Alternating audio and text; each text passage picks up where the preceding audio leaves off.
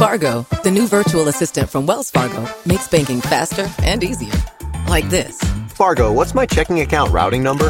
And this. Fargo, uh, turn off my debit card. And this. Fargo, what did I spend on groceries last month? And that's just the beginning. Do you Fargo? You can in the Wells Fargo mobile app. Learn more at wellsfargo.com slash get Fargo. Terms and conditions apply. Your mobile carrier's availability and message and data rates may apply. Wells Fargo Bank and a member FDIC. Hello, Saver. Whether you're saving for that trip to the tropics or saving for an emergency, now is the time to take advantage of Wells Fargo's savings options. Wells Fargo offers savings accounts that can help you save towards your goals. So, what are you saving for? Visit a Wells Fargo branch or wellsfargo.com/save to open a savings account today. Wells Fargo Bank NA member FDIC.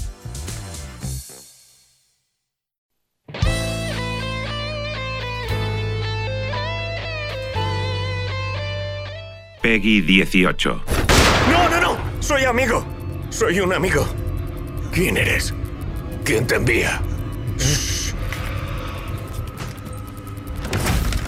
Ya vienen. ¿Quién es?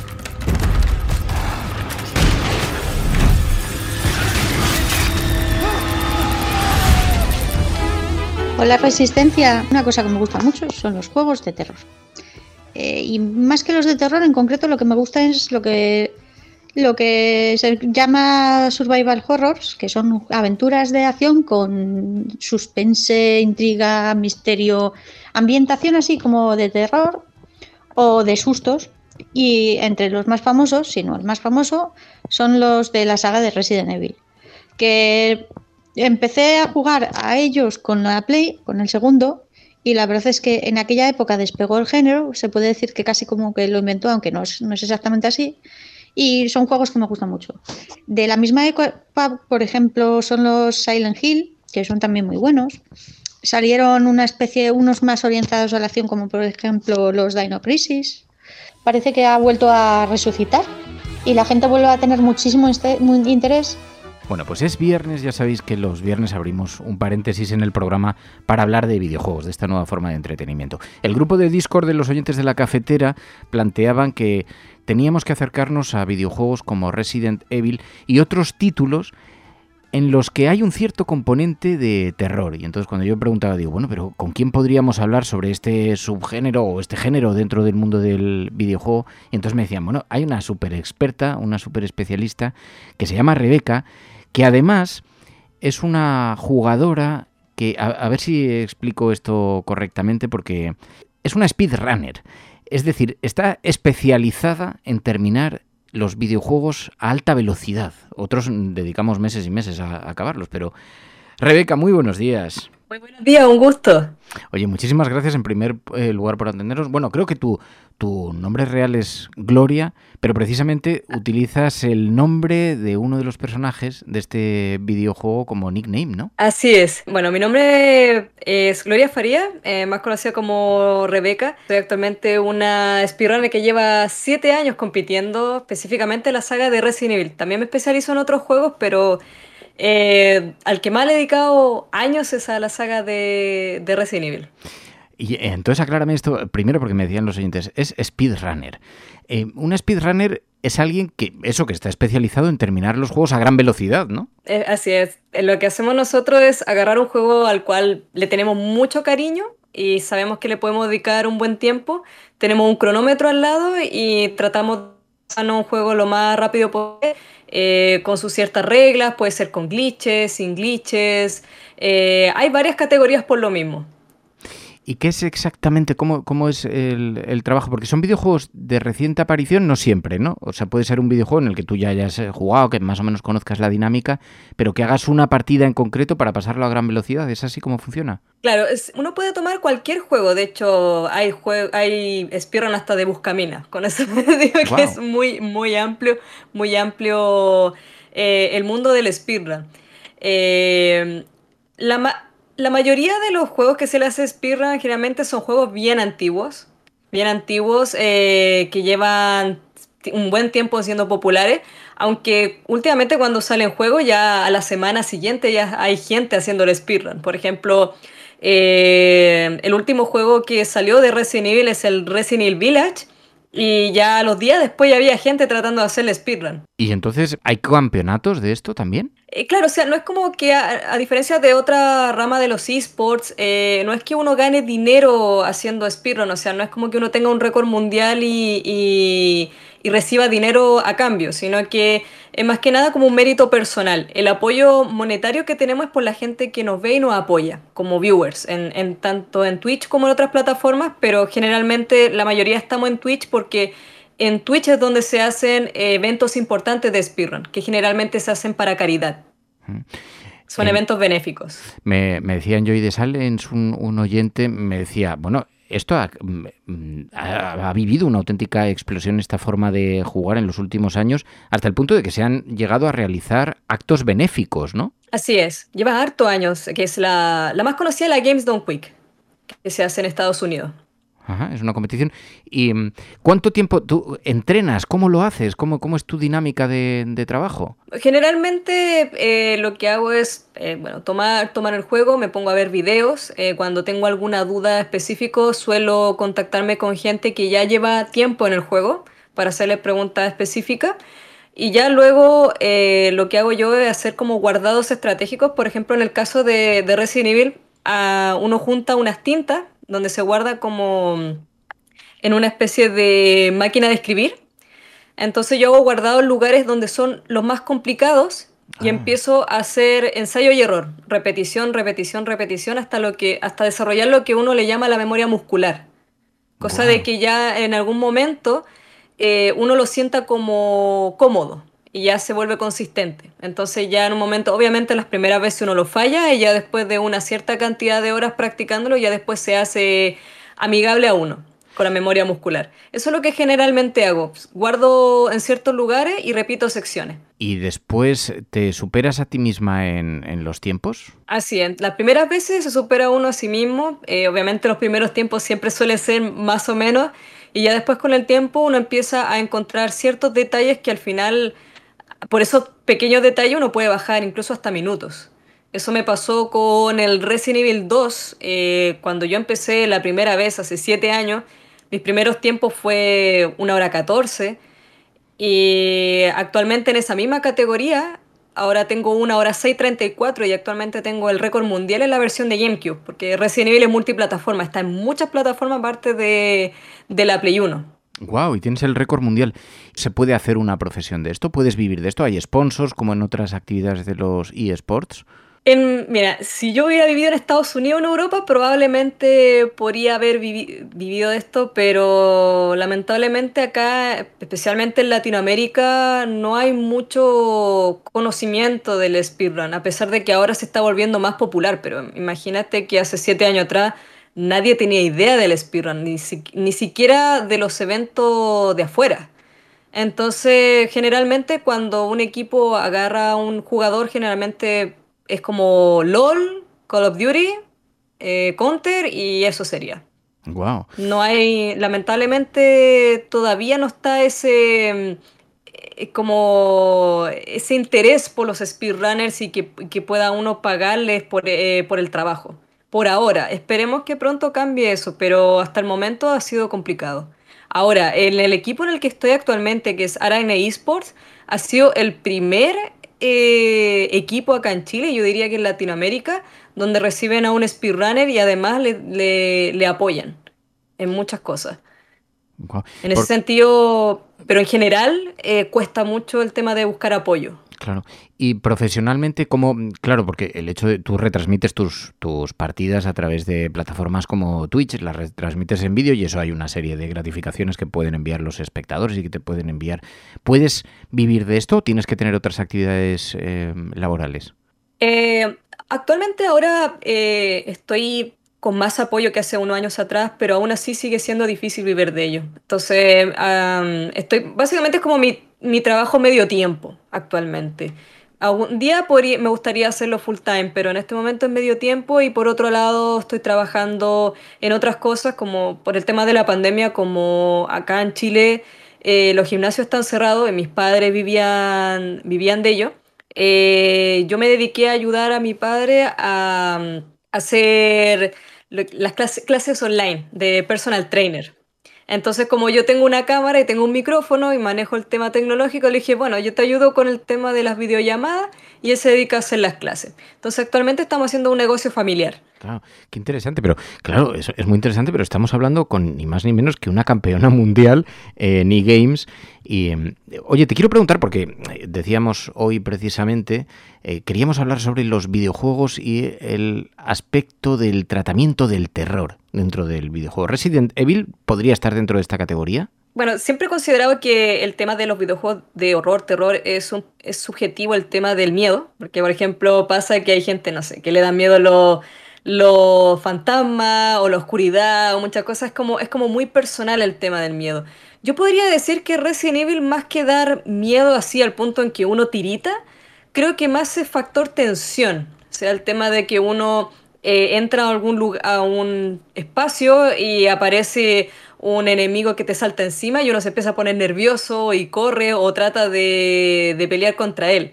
Entonces, eh, para algunas personas puede ser miedo, pero creo que para la mayoría siempre fue un, factor tensión, porque Resident Evil es como es ciencia ficción, entonces como que la gente se enfocaba más en el tema de las mutaciones, como que eran grotescas, como que eran fuertes de ver, las muertes también, eh, pero así como un miedo fuerte, eh, muy pocas personas lo han vivido, sino que, eh, por ejemplo, hay ciertos, ciertas situaciones de Resident Evil que han provocado como como un pequeño grito, como un pequeño salto. Por ejemplo, los que son los factores sorpresa.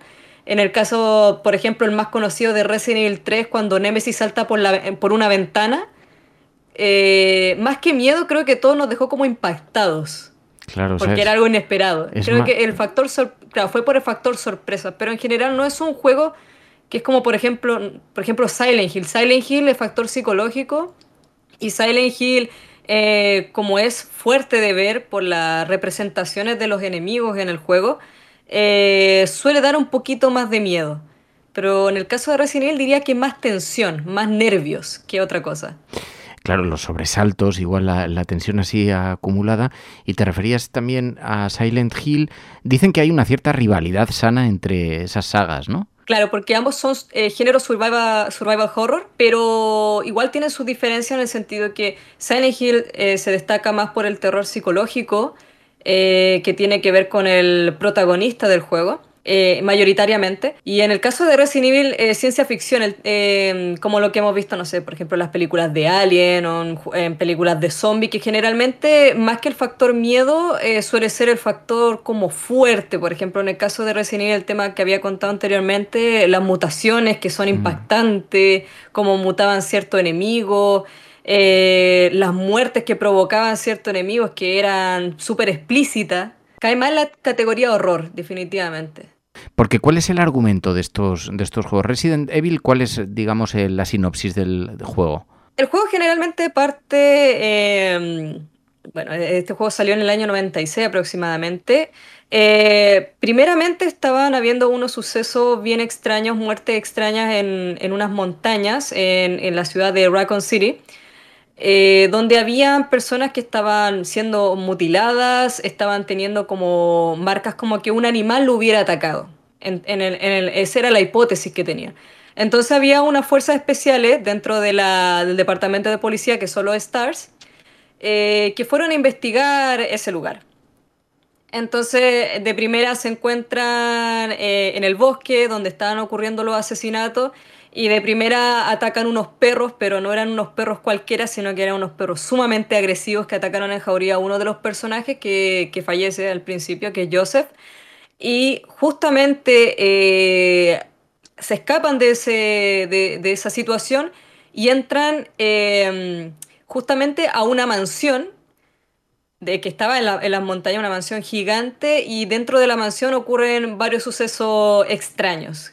Aparecen zombies, eh, mutaciones genéticas, eh, por ejemplo hay una, hay un, el más conocido que es el Hunter, es un, eh, una mezcla de humano con reptil, hay como varias mutaciones así, que es como humano con un animal o con un insecto o con un reptil anfibio.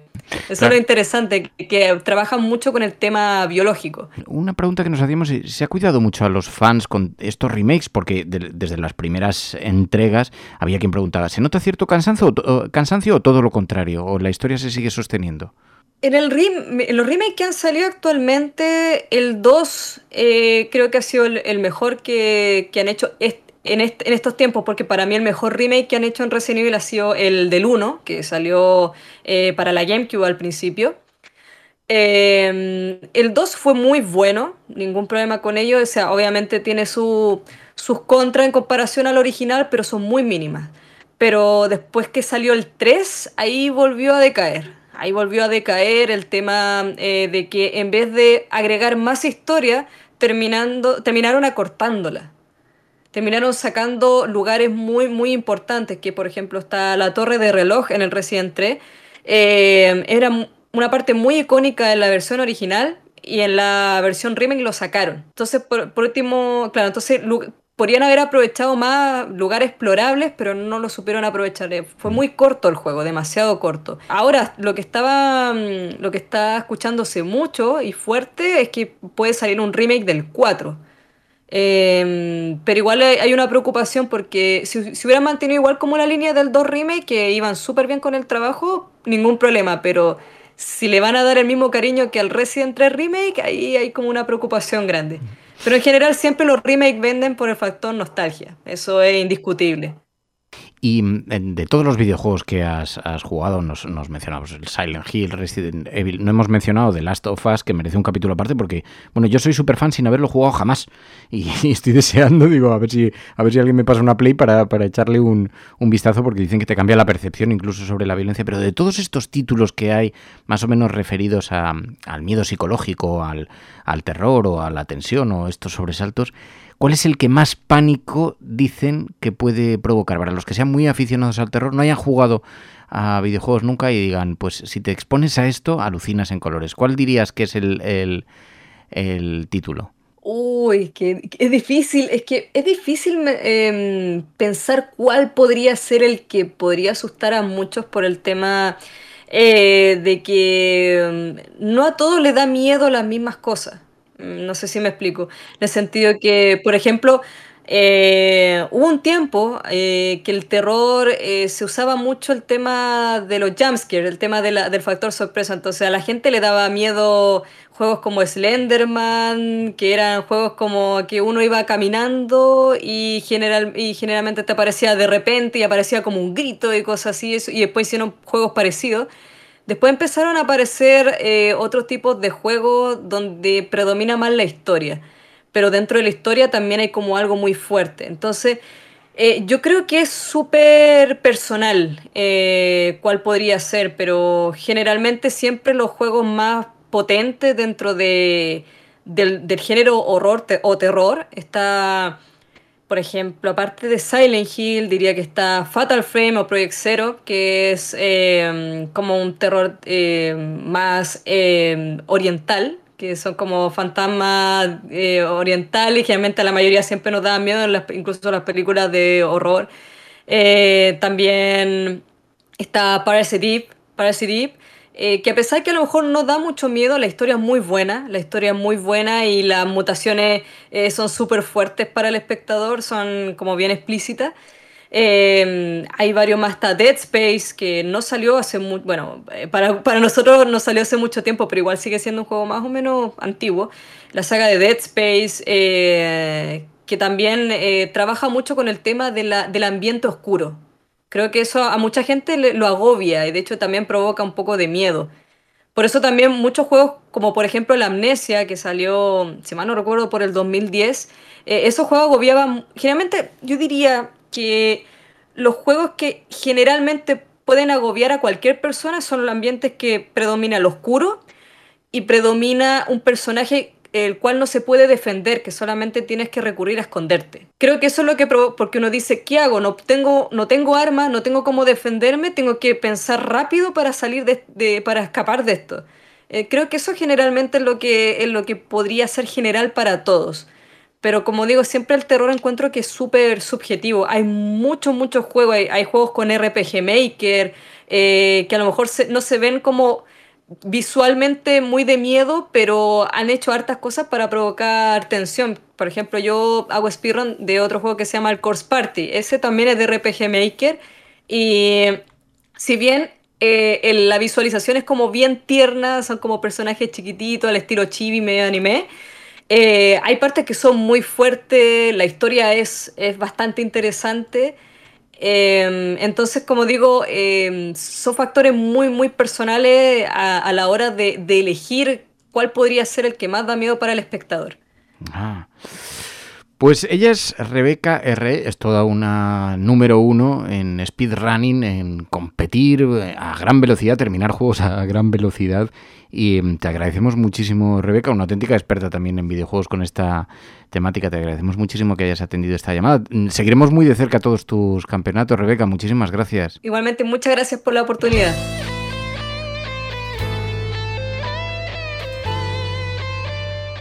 La cafetera es un programa de radio que se financia gracias a las aportaciones de los oyentes. Si te gusta el periodismo que defiende y sientes que te acompaña, hazte mecenas y ayúdanos.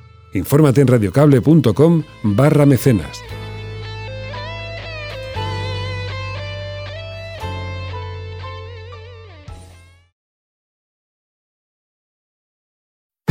Fargo, the new virtual assistant from Wells Fargo, makes banking faster and easier. Like this. Fargo, what's my checking account routing number? And this. Fargo, uh, turn off my debit card. And this. Fargo, what did I spend on groceries last month? And that's just the beginning. Do you Fargo? You can in the Wells Fargo mobile app. Learn more at wellsfargo.com slash get Fargo. Terms and conditions apply. Your mobile carrier's availability and message and data rates may apply. Wells Fargo Bank and a member FDIC. Hello, Saver. Whether you're saving for that trip to the tropics or saving for an emergency, now is the time to take advantage of Wells Fargo's savings options. Wells Fargo offers savings accounts that can help you save towards your goals. So, what are you saving for?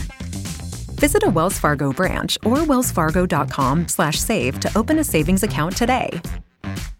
Wells Fargo Bank NA member FDIC.